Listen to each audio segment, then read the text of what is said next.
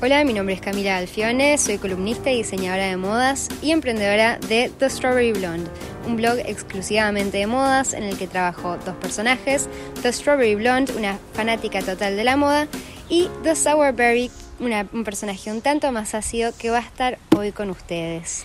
En un capítulo muy especial porque estoy con Ale Pintos, ella es periodista, es una de las periodistas que realmente más admiro de nuestro país y eh, estoy hoy con ella para hablar acerca de em, las cinco cosas, los cinco aspectos de la moda uruguaya que tienen que cambiar. Bienvenida Ale. Hola, ¿cómo están? bueno, gracias por la introducción. Bueno, Ale lanzó hace poco también eh, su primer podcast y por eso se me ocurrió eh, invitarla a este el cuarto podcast de The Strawberry Blonde. Y para arrancar, Ale, me encantaría que nos cuentes un poco acerca de, tu podcast. Bueno, mi podcast está en Spotify, se llama Tragaperras. Eh, que Tragaperras es la máquina de slot, pero dicho en español. Eh, y ahí sale como esa idea como de, temas como un poco random que en realidad tengo con una amiga y vamos hablando de somos grandes consumidoras de libros, series, películas, entonces hablamos de eso y cómo eso se aplica a nuestra realidad. Entonces va por ese lado y bueno, lo pueden buscar en Spotify y seguirnos en redes. Está buenísimo, yo lo, lo súper recomiendo. Gracias. Eh, así que bueno, vamos a arrancar con las cinco cosas, con los cinco aspectos de la moda uruguaya que tienen que cambiar. Y, vamos a arrancar hablando acerca de, la industria uruguaya. Sí que está eh, un poco en crisis, ¿no? Eh, todo el tiempo me entero de que están cerrando fábricas, se cerró una importante fábrica de sastrería, una de cuero. Eh, entonces, ese creo que es un aspecto que está que tiene que mejorar para que mejore todo, todo lo que es la moda uruguaya.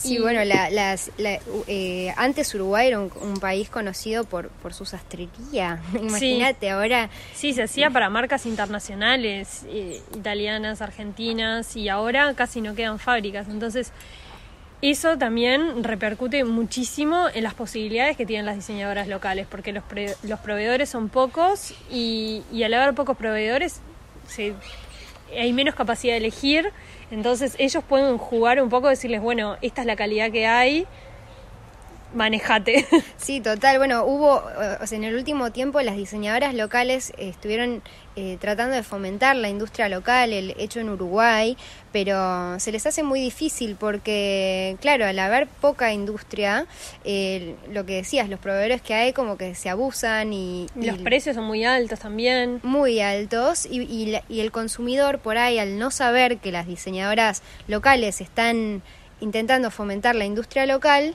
por ahí prefieren otras marcas que tienen menores precios porque por ahí no saben que la otra diseñadora está produciendo en Uruguay y está haciendo un esfuerzo por el país, ¿no? Sí.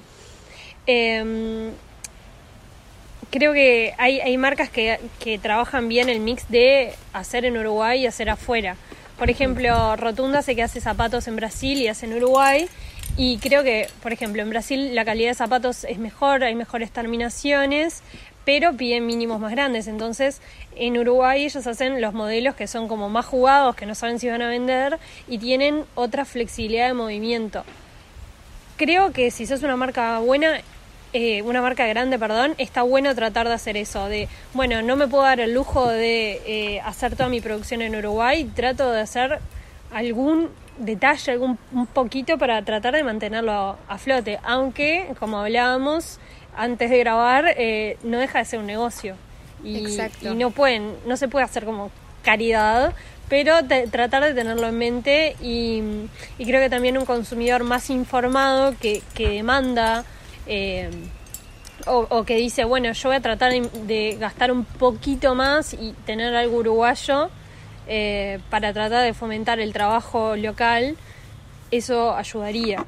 Eh, incluso, bueno, cuanta, cuanta más, o sea, al principio seguramente fomentar una industria es, difícil porque, bueno, eh, tiene precios más altos, pero que una, una vez que la industria se, se, se, comience a establecer, si es que eso pasa, van a empezar a haber más propuestas y dentro de esas propuestas van a seguir estando los, los proveedores caros, pero también van a empezar a haber otros con propuestas un poco más baratas y, y los que están no se van a abusar eh, con los precios porque saben que hay otras posibilidades y que el diseñador si quiere puede elegir a otro y eso es lo que hoy no pasa.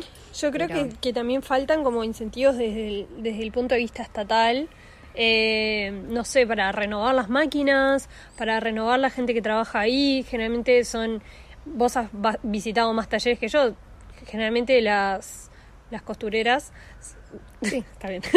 Son como más viejas y, y entonces no hay tanta gente joven que sepa usar las máquinas. Las máquinas están eh, capaz que pasadas de, fecha. Entonces, bueno, las máquinas de tejer, por ejemplo, ya ni siquiera ni siquiera llegan. Acá hay muchas tejedoras eh, que, que, incluso el oficio se está perdiendo. Cada, o sea, cada vez hay menos tejedoras jóvenes y las tejedoras que hay son todas señoras mayores que, que bueno, son más grandes y, mm, y la cuestión es que se está perdiendo el oficio y cada vez hay menos máquinas porque, las, porque por ahí las señoras crecen, son un poco mayores y entonces eh, no se gastan en traerse toda la maquinaria de afuera, pero hay máquinas para hacer tejido de punto que, que, no están viniendo y se está limitando. Sí, mismo desde el punto de vista de las personas que están en la dirección de las, de las fábricas, es, tienen una cabeza como muy antigua, capaz que estaría bueno encararlo desde un punto de vista joven o, más, no sé, informado, más actual. Pero es verdad que también es un dolor de cabeza tener tanto personal, sabemos que es como que es caro, está bueno que, ganen un salario digno, hmm. pero no deja de ser complicado de manejar. Bueno, uno de los motivos también por los cuales las diseñadoras locales que, que en su momento empezaron a apoyar a la industria local se empiezan a ir al exterior y pasamos ya al, segundo punto, es el tema de la calidad y la relación calidad-precio, ¿no? Acá los talleres, eh, como decíamos, no solo se, por ahí algunos se abusan con los precios, sino que, que les ofrecen determinada calidad y si no la quieren, no la tomen. Claro. Eh, sí, a, mí me ha pasado, no sé, comprarme un vestido de una marca local y que se salgan los botones. Y capaz que las diseñadoras son un amor y que el vestido tiene un diseño buenísimo, pero el que ejecuta eso no está haciendo bien su trabajo. Entonces, eh, un consumidor que capaz que no conoce el detrás, a, las personas que están detrás, que, que, que sabe que son diseñadoras que son buenas, todo, dice, pa, no, la otra vez me compré un vestido en tal lado y se me salieron botones, nunca más. Y así también se va desencantando un poco el público. Que, que, además para el público también es una inversión, porque a veces van para un casamiento y se compran un vestido que sale 10 mil pesos en una marca que tiene por ahí mucho nombre y a la mitad del casamiento se le descosió la manga. Claro. Y es como que qué decepción y qué qué, momento también, porque... Sí. Yo la otra vez leía una nota que decía que a veces el tema de, la, de la moda sustentable o, de la moda consciente era un poco elitista porque la gente que gana poco dinero, es verdad que tiene poco dinero para gastar en ropa. Hmm. Y, tampoco creo que, que, culpar al consumidor y decirle, no, vos tendrías que comprarte menos, y, pero comprar local. Porque a veces, o sea, es verdad que no es lo mismo hablar de moda sustentable y comprar local en Estados Unidos o en Europa que en Uruguay, que los sueldos son mucho más reducidos y realmente invertir cuatro mil pesos en un jean para alguien es un gasto importante. Entonces, si sabemos, si vamos a pedirle a nuestros clientes que gasten esa plata, tenemos que dar una calidad acorde. Sí, y, justificar esa inversión y no tomarlas el pie porque es difícil ganar esa plata en Uruguay. O sea, no todo el mundo lo puede hacer. Y, mm, incluso hay muchas marcas que, que, engañan mucho, ¿no? Tienen tremendo marketing, tremendo nombre. Eh, uno piensa que está comprando lo mejor por el nombre y por ser de marca. Y de repente en Europa es de marca porque es de Chanel y es de Armani y tiene la calidad que uno piensa que tiene. Pero acá hay marcas que tienen este, como que son, son pura y llegas y la calidad es lamentable. A mí me pasa mucho de ver unas redes impecables. Creo que los profesionales de la comunicación en Uruguay son muy buenos fotógrafos, modelos, communities, pero a veces llegas a la tienda y te llevas una decepción. Y creo que, por ejemplo, en los shop online eh, en Uruguay no están bien hechos porque no detallan ni el origen de la prenda, ni la mezcla, tipo, ni la composición de la tela. Y es verdad que tampoco no, no muchas personas saben leer composiciones. Eh, o sea, yo aprendí hace relativamente poco. Y es un trabajo eh, informar al consumidor que tenemos que hacer los profesionales de comunicación y también las marcas eh, si saben que tienen algo que, que, tiene un diferencial. Por ejemplo, si tienen un buzo, una camisa 100% lino, expliquen las ventajas de esa tela, porque creo que eso también revaloriza el trabajo de todos los que buscan eh, buenos materiales. Claro, totalmente. Em, y con, o sea, yo creo que acá hay dos cosas que son importantes, ¿no? Es el tema de la exigencia. Creo que las marcas deberían ponerse un poco más exigentes con los talleres, o sea, si los talleres por ahí eh, les ofrecen determinada calidad a las marcas y si no, no les ofrecen nada, todas las marcas deberían ponerse de acuerdo y ponerse exigentes con los talleres para, para bueno, para ofrecer una mejor calidad. Y creo que el consumidor también estaría bueno que se, eh, o sea, de a poco ir, ir haciéndonos el ojo, eh, mirar adentro de las prendas cómo son, más o menos darnos cuenta si está bien hecho o no, y fomentar y comprar lo que está bien hecho y por ahí esa prenda que tenía un botón salido, no comprarla, así eh, incentivamos a que las cosas sean de buena calidad. Sí, estoy totalmente de acuerdo, creo que tampoco se puede como cargar al, consumidor con todo eso porque a veces no, no lo sabe y, y, no sé, capaz que no está dentro de su interés. Entonces creo que las marcas tendrían que ser un poco más honestas en ese sentido. Eh, y bueno, y vamos al siguiente punto. Sí, hablemos sobre la inclusividad en los talles. Sí, ese es un tema que a mí me, me interesa mucho porque no puedo creer que en 2019 siga siendo tan tan dispar, ¿no? Como que em, hablábamos antes de grabar, vos a veces sos un S, a veces sos un M, a veces sos un XS, yo a veces soy un S, a veces soy un L, como que no hay una curva de talles universal. este no es un problema exclusivo de la moda uruguaya, sino que es un, problema global, ¿no? Y, y, creo que mucha gente se siente por fuera de lo que es la moda uruguaya porque siente que no pertenece por su cuerpo porque no encuentra cosas que le sirvan. Lo que hablábamos también es que bueno, es una realidad que las marcas generalmente hacen los talles promedios porque saben que son más fáciles de vender y por ahí no se arriesgan a hacer más de un XXL porque por ahí no lo venden. Pero mm. eh, yo creo que estaría bueno que, que, o sea, obviamente todo es un negocio, pero estaría bueno que haya esa empatía con el consumidor y que esté ese talle, porque eso le va a hacer bien al consumidor y también le va a hacer bien a la marca. Yo creo que un consumidor que nunca encuentra talle y va a una y encuentra lo súper agradece. Y capaz que, por ejemplo, vos que sos bajita, yo no, no creo que pretendas que todos tengan su línea petit, pero si te dicen, no, mira, te queda largo, te ofrecemos, ya que, ya que estás en el país donde fabricas, ofrecer alteraciones como parte del servicio, como que creo que esto también habla un poco que, que, que, no lo mencionamos de la experiencia de compra acá generalmente es mala. Es como, bueno, esto es lo que hay, manejate. Y, y, no se trata como de, de encantar y de convencer al cliente más allá de lo que son las redes. Es como tratar de convencerme y vendeme en la tienda mismo, ¿no? Sí, a veces eh, eh, debe ser muy frustrante eh, para la gente que nunca encuentra. A mí, por ejemplo, me pasa con los zapatos. Yo calzo 34, imagínate que nunca encuentro. Claro. y me dicen, bueno, vas a tener que ir a comprar a, a Chiqui, a, claro. a la zona Kids. Claro. Y bueno, Ah, es, es, un tema frustrante que estaría bueno que de repente las marcas empatizaran un poco más con, con los extremos, con las que calzamos 34, con... Sí, hacer un par. sí. Em, yo te pregunto como diseñadora, que, que vos hiciste eh, de licenciatura en diseño en la ORT, ¿por qué te parece que, que no se escalan más talles o, o que no hacen la curva de talles las marcas?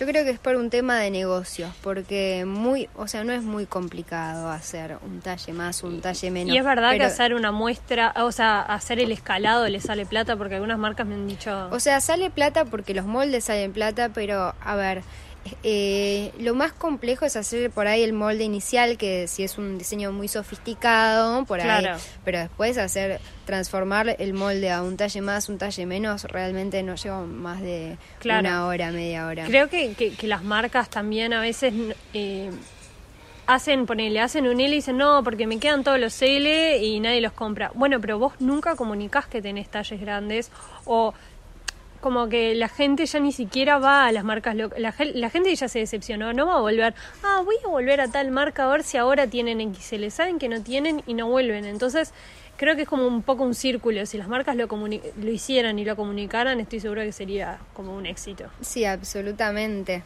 Este, bueno, el, siguiente tema eh, que tenemos ganas de charlar es el tema de la identidad de marca, que sentimos que, que sí, obviamente no, no generalizamos, hay muchas marcas que tienen tremenda identidad, pero mm, hay muchas marcas que estaría bueno eh, que reforzaran ¿no? su identidad mm. propia.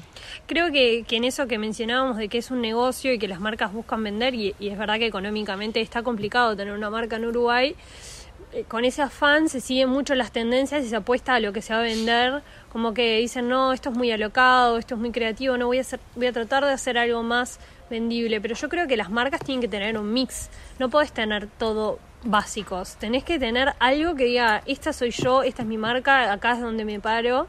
Hmm. Y, creo que también se tendrían que plantear más, ¿por qué hago ropa? ¿Por qué, por, qué estoy, ¿Por qué soy una marca? ¿Para qué estoy haciendo esto? Porque si vamos a hacer lo mismo que hace Sara, pero haciendo en el Uruguay en peor calidad, nadie va a salir ganando. Para eso me lo compro en Sara más barato, ¿no? Totalmente. Siento que todas siguen como esta tendencia general y ninguna ninguna va al corazón, o sea, ninguna, ninguna no, hay muchas marcas que sí, pero digo, muchas marcas no, no vuelven al corazón, a la esencia de la marca, a su estilo, a su historia, y dicen, bueno, eh, vamos a darle este toque personal que es bien nuestro, ¿no? O sea, hay marcas, y estaría bueno mencionarlas, que tienen ese sello propio bien marcado, que es cuando vemos una prenda de esa marca y decimos, esa prenda es de, por ejemplo, Margo. que, Margo, Olímpica. Eh, Sarvich, bueno, perdón si nos estamos olvidando de algunas, hay un montón que tienen así como ese sello que ves, el,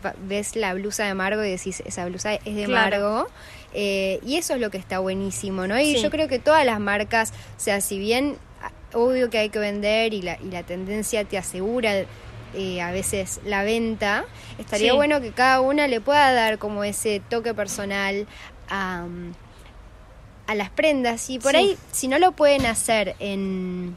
con la ropa, lo pueden hacer con las modelos. Sí, o, capaz que no lo puedes hacer en grandes cantidades, pero puedes hacer una prenda que digas, wow, esta es, esta soy yo. Eh, igual en lo de las tendencias, es como que a veces las tendencias es algo que me lo cuestiono. Porque dos cosas. La primera es que no sé qué tanto las uruguayas siguen las tendencias afuera y a veces creo que las marcas se apuran a hacerlas o hacen cosas que no estudian su mercado o su, eh, sus clientes quiénes son y si lo pueden llegar a usar o no. Como que van atrás de la tendencia y ni se cuestionan, bueno, mis consumidoras, tipo, ¿son de usar esto? ¿Es algo que se pondría en ellas? Y lo otro es que yo creo que a veces las tendencias son como profecías autocumplidas, en el sentido de que, por ejemplo, tres personas suben a Instagram una calza corta, ¿no? Entonces todos los medios levantan, vuelven las calzas cortas, y como todos los medios ponen, vuelven las calzas cortas, las marcas empiezan a hacer calzas cortas.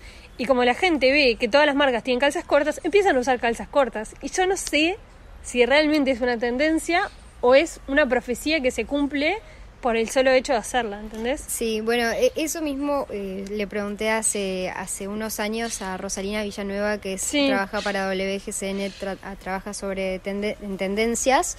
Eh, bueno, y ella me respondió que, que es una mezcla de las dos cosas, pero que la gente nunca va a aceptar eh, algo que no está preparada para aceptar. Entonces, si por ejemplo la trendsetter, eh, eh, eso es, con respecto a tu primera pregunta, yo creo que si las tendencias llegan a Uruguay, yo creo que llegan muy tarde porque no hay mucho trendsetter que es el primero que, que agarra la tendencia en Uruguay. Yo creo que eso hoy está más en las redes. Por ahí hay algunas trendsetters, pero no muchas.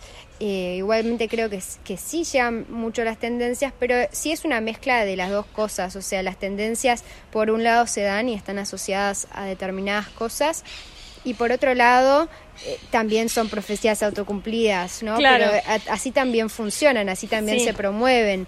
Pero Claro, si la gente no estuviera preparada para, para implementarlas, yo creo que no las implementaría, o sea, Claro. no eh, va, va todo de a poco, por ejemplo, eh, bueno, hoy justo lancé una nota en tendencias y hablo un poco del tiro, que bueno, se pone de moda el tiro medio y después sube al tiro alto y después cuando está el tiro alto vuelve al tiro medio y después vuelve al tiro bajo. Sí, pas- o sea, yo creo que la- las personas no estarían preparadas de ir de un tiro muy alto a un tiro muy bajo porque Claro. es, es todo progresivo. Sí, eh, yo a lo que me refería del público es, por ejemplo, no sé, los abrigos de piel que están como un poco de moda, o ya sea sintética o real. En Uruguay es algo que no lo veo sucediendo, porque además no hay temperaturas tan extremas. Capaz que te pones un abrigo de piel y terminás transpirando en invierno, porque Claro. acá no hay menos 15 grados. Entonces, también como ver de forma inteligente qué tendencias pueden funcionar en Uruguay y cuáles no. Exacto. Pero sí, creo que, que las uruguayas cada vez más con las redes sociales están comunicadas con lo que es el afuera y sí faltan representantes locales que hagan como intermediario en, bueno, yo lo veo esto en una blogger mega que tiene Gucci, que tiene no sé cuánto, mostrame a alguien un poco más cercano que pueda adaptar esa tendencia eh, a lo que es la realidad nuestra, ¿no? Claro, bueno, y, y lo, volviendo un poco al tema de, de identidad, em, creo que, que, o sea, es entendible que las marcas quieran eh, vender, pero em, a veces no solo se unifican muchas marcas con sus colecciones, sino que después a la hora de hacer la campaña, todas, por ejemplo, eligen a la misma modelo. Claro. Y, y nos pasó con Ale que, que hace unos meses estábamos charlando y, y hablábamos sobre que las diseñadoras a veces las entrevistábamos y, nos, y el año pasado nos pasó que más de 10 diseñadoras nos contaban que esta temporada se habían inspirado en Matisse. Sí, en, es una, o sea, Enrique Matiz me encanta, Divino, tremendo artista, obvio. pero ¿por qué, ¿por qué todas terminan con la misma referencia? ¿Qué está pasando también? O sea, si que- bien es una, puede ser que sea una tendencia. Claro. Si además todas antes están tomando la tendencia y además toman la misma inspiración, más probable que las colecciones sean se más iguales de lo Yo que no creo, ahí a hacer. Como que a veces dicen no porque se copian y capaz que tienen las- están tan viciados de las mismas referencias que terminan haciendo lo mismo. Creo que puede llegar a suceder. Y, y me, me apena un poco que también no se exploren más referencias locales. O sea, ¿querés buscar una, un- una inspiración dentro de lo que es el arte visual? No sé. Eh, fíjate las obras de Jorge Costigliolo. ¿Es Jorge? Bueno, creo que sí. Costigliolo. No me acuerdo el nombre de pila. No sé, un artista uruguayo. O no sé, María Freire también. Anda al Museo de Artes Visuales y mirá quiénes eran los pintores uruguayos. Y creo que ahí puedes sacar algo mucho más rico, mucho más valioso que venirme con el matiz. Que incluso a los ojos de, de gente del exterior o compradores o Obvio, público, es un diferencial. Muy rico, muy rico. Tenemos un montón de cosas en la cultura para, para aprovechar, me parece. Es una cultura muy Claro. rica.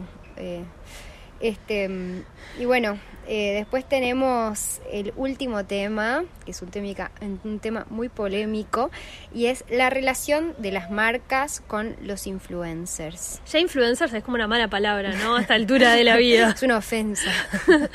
Pero creo que hay gente que lo hace bien, o sea, hay influencers que hacen su, su trabajo bien y hay, y hay otros que hacen su- que se abusan o hay mucho desconocimiento también, ¿no? Hmm. A mí esto capaz que es un es una nota del pie, pero me sorprende que no haya como un sindicato de diseñadoras que se junten y hablen, che, tal, me quiso cobrar no sé cuánto, está bien, o sea, como que Sí, capaz sí, que sí. hay de una forma como informal, capaz que tiene un grupo de WhatsApp y no nos enteramos, pero Ah, conozco algunas que tienen. Sí, pero creo que estaría bueno también que, que trabajaran eso y capaz que medio como autoayuda también entre ellas, ¿no?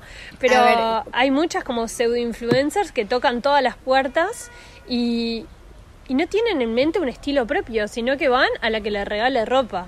Si contemos un poco el contexto, ¿no? O sea, Sí. yo tengo muchas, eh, muchas conocidas diseñadoras que lo- la situación que les pasa es que llega una chica a su local, empieza que divino el vestido, que divina la pollera, me encanta, me encanta, y bueno, parece que le encanta, pero que no lo quiere comprar, no, al principio no se entiende muy bien la situación, y después le comenta que ella es influencer, que tiene eh, 10k followers, que por ahí son comprados y que em, nada, que si ella le sube el vestido a las redes, eh, porque la marca se lo regala, la, su marca va a estallar, ¿no? Claro. Y, y me parece un atrevimiento cuando pasa así de esta manera, porque... em, Es, es como vos, creo que lo decías hace poco, es como una falta de respeto al valor, a- o sea, al trabajo que hace el otro. Hacer un vestido, ese vestido llevó muchas horas de pienso, de ejecución, entonces si vos valorás el trabajo del otro, no, no vas a ir, eh, no sé cómo decirlo formalmente, pero vas a ir mangueando vestidos por la vida. Claro, o sea, si, o sea, si vos sos la marca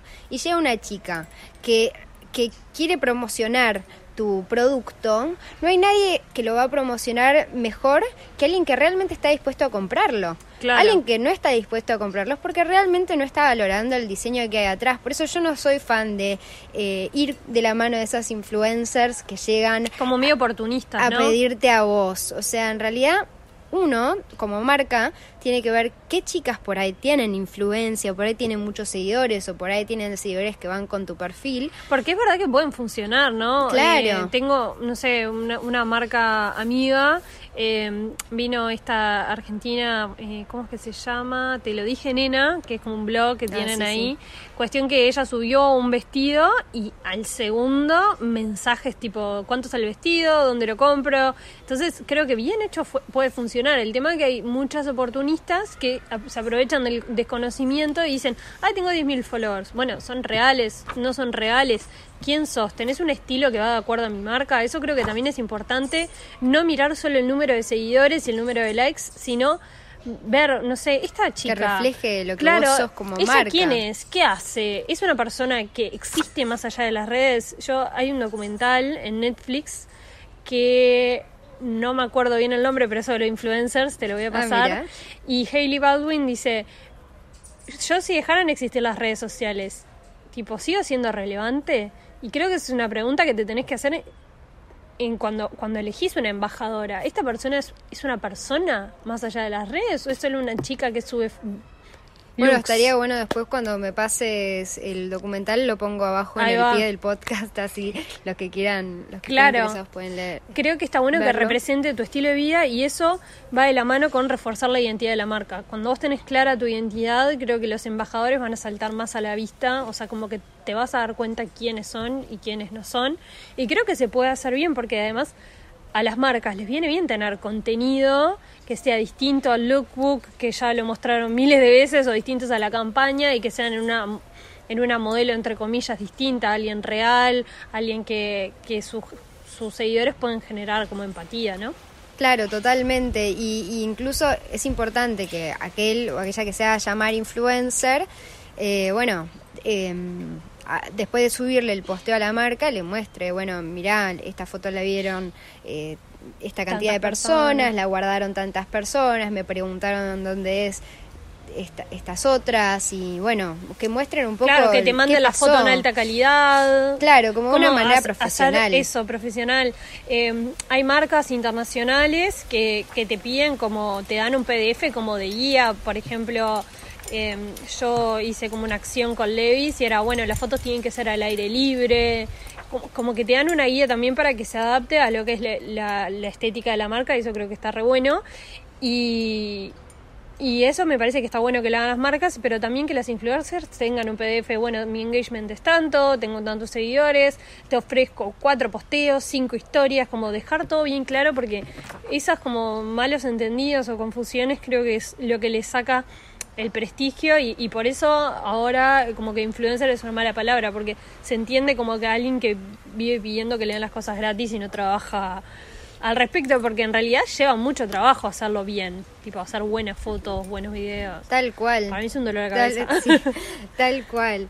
Pero bueno, ese- esas cositas pensamos con Ale que, que estaría bueno que cambien de la moda uruguaya, que, que en realidad estaban como recién arrancando en un montón de cosas y, y estaría bueno estaría bueno, bueno, que cambien y que mejoren y todavía hay tiempo para mejorar, hay muchas marcas arrancando y estaría bueno que que haya industria y que... Estamos en temporada, en, se, entiende como una crisis que se está viniendo, que la podemos sentir, entonces la crisis también es un momento de reinventarse y hacer las cosas mejor y, y que realmente la gente compre encantada la ropa y, y que valore lo que es el trabajo uruguayo. Total. Bueno, Ale, muchas gracias por estar hoy conmigo en mi cuarto podcast. Un placer, eh, me encantó. Buenísimo. Bueno, escuchen el podcast de Ale Perras que se los súper recomiendo y los espero el próximo lunes en mi próximo podcast de The Strawberry Blonde. Chao, chao.